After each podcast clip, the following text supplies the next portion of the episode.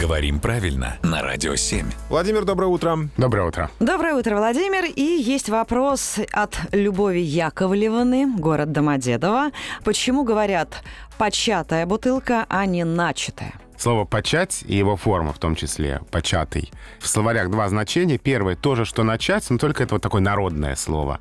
И второе тоже разговорное — приступить к потреблению чего-то, взять впервые часть. То есть вот этот компонент значения «приступить к потреблению», он э, отличает «почать» от «начать». Это только для «почать» характерно. Слегка употребленная. Да, да. Так что обычное разговорно-обиходное слово за пределами разговорной речи не употребляется. Э, Всем э, желающим употреблять э, слова имеется в виду правильно, просьба обращаться на сайт radio7.ru, задавать свои вопросы Владимиру Пахомову. Спасибо, Володь.